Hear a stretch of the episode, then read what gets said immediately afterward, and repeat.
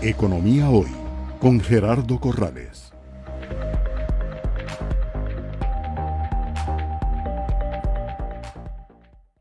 Yo entiendo a don Roger eh, Madrigal estar sentado en esa silla, por lo tanto traté de hacer un análisis eh, y en esto yo soy bien transparente. Ayer me llamó alguien y me dice, mira, este, muy poca gente va a ir al foro porque dicen que por casualidad los tres economistas que van a presentar ahí son liberacionistas. Sorry, o sea, yo siempre he tratado de ser lo más técnico posible, lo más objetivo posible tengo derecho, como cualquier costarricense, a tener mi color político, como también tengo mi color morado y blanco. Nadie me quita eso. Y entonces yo entiendo, ¿verdad?, que don Roger es muy cauto, como todos los banqueros centrales, en cuanto a la neutralidad de la política cambiaria. Y yo siempre recuerdo las clases de don Claudio González Vega, que nos decía que el tipo de cambio real, que es el tipo de cambio nominal afectado por los precios relativos de los países que compiten con nosotros con los bienes exportables nuestros, debería ser lo más neutro posible. Claro, nunca nos dio la fórmula de cómo, de cómo llegarle a ese tipo de cambio de equilibrio, pero ustedes recuerdan que tuvimos mucho tiempo, alrededor de 640, 650, y nadie decía nada del tipo de cambio. Fue cuando empezó a subir, ¿verdad? que todo el mundo decía, uy, va a llegar a 700 colones. Ahí todo el mundo se preocupó. Y ahora que viene de picada, ¿verdad? también hay preocupación. Quiere decir que no está ni en 700 ni tampoco está en 550 como está hoy. Hay, hay que revisar eso. Y también entendemos que no es un objetivo final del Banco Central fijar el tipo de cambio, sino que como la ley se lo manda, su objetivo es metas de inflación y por lo tanto todo lo demás se supedita a conseguir esa meta de inflación.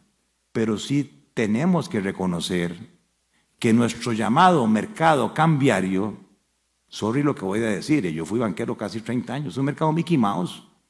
O sea, cualquiera lo mueve con 100 mil dólares, 500 mil dólares.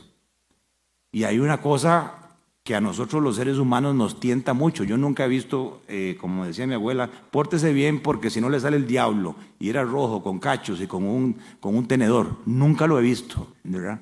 Pero sí he visto el diablo en las tentaciones. Y una de las grandes tentaciones en economía es hacer plata rápida y fácil, que se llama la especulación, comprar barato y vender caro, ¿verdad? Y yo creo que lo que estamos viendo hoy son fluctuaciones abruptas como lo voy a mostrar. O sea, ¿cómo es posible que la pendiente de la apreciación que estamos teniendo no reconozca el Banco Central que es una fluctuación abrupta del tipo de cambio y que por tanto va a intervenir en el mercado cambiario?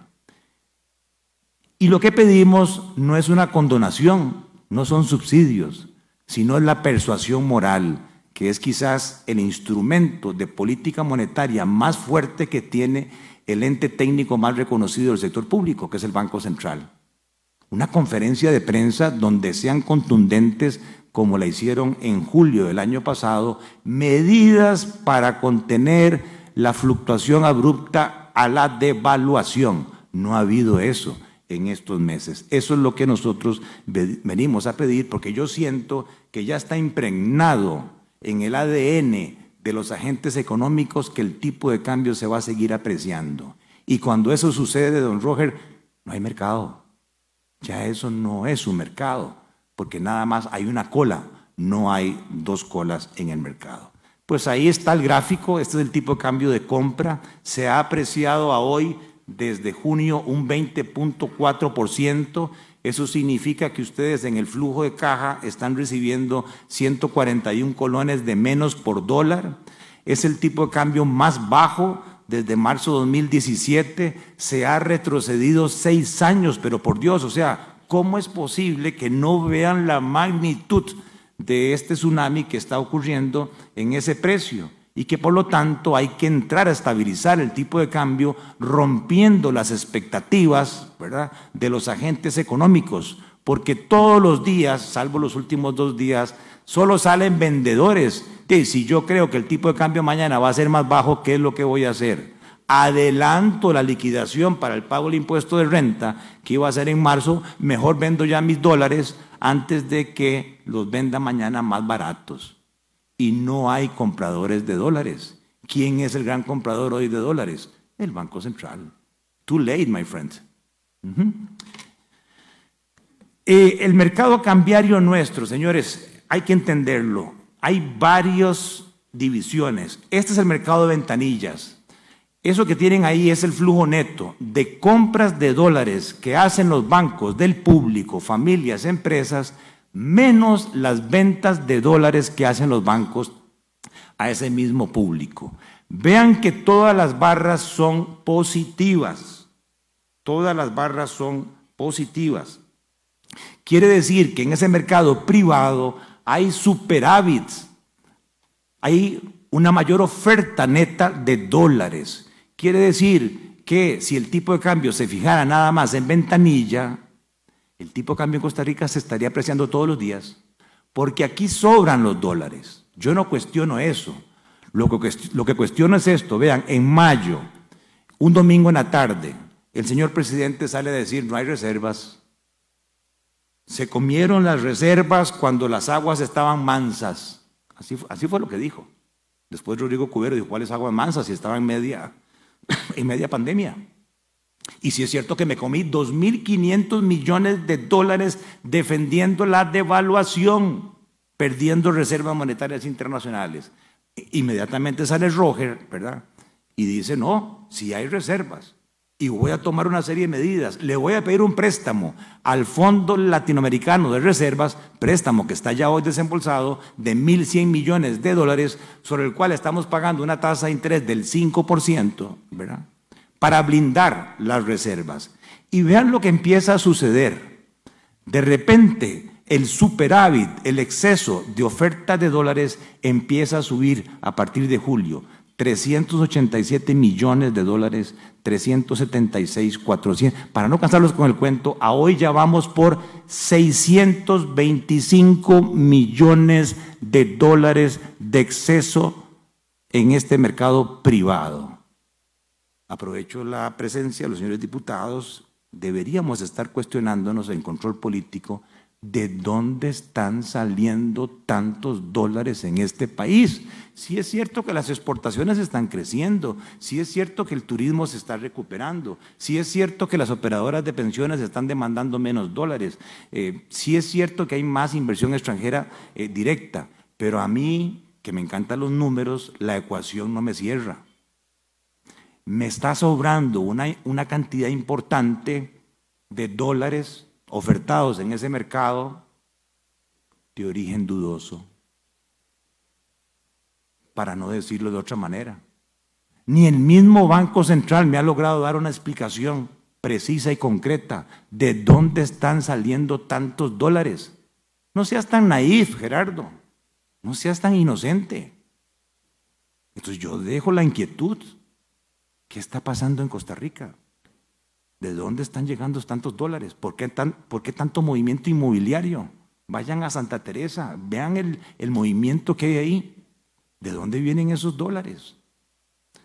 No es que esté en, contra de la, de la inversión, pero yo estoy a favor de la inversión de plata bien habida, no de plata de origen sospechoso, ¿verdad? Que lo que hace es distorsionar la economía y los precios relativos. No tengo evidencia, pero deberían ya estar investigando de dónde viene. Primer elemento de mi presentación.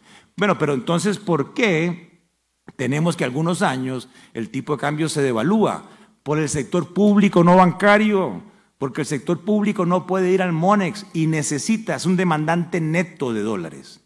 Vean qué interesante, en el año 2019, a ver, el Banco Central tiene dos formas de intervenir y lo publica directamente a través de operaciones de estabilización cambiaria. Lo interesante es que es lo menos frecuente.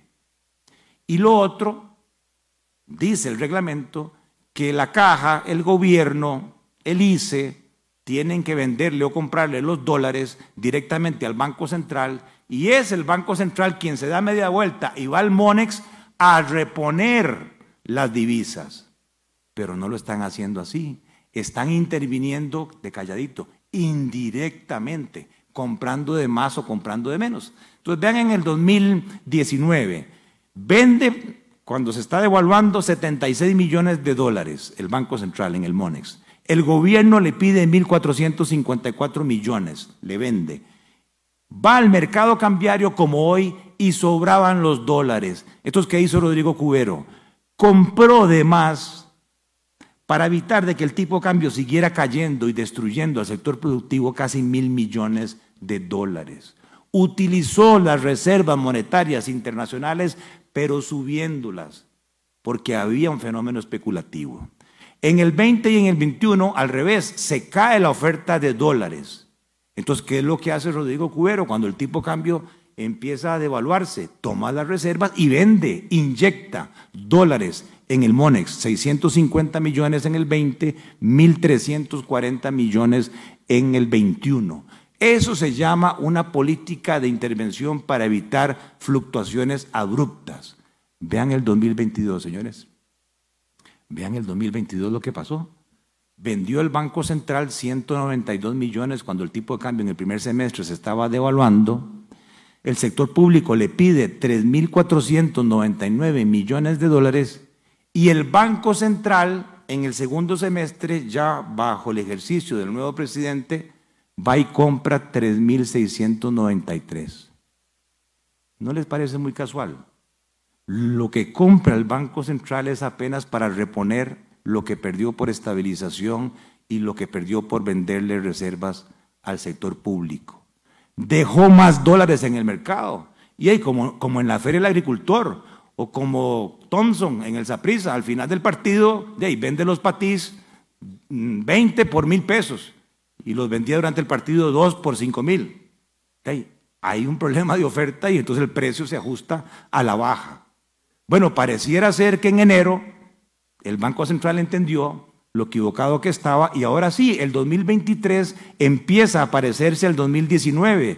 El gobierno le pide 256 millones, pero el Banco Central se asusta con esta caída y empieza a comprar 614. Sube las reservas 358. Too late, my friend. No lo sé.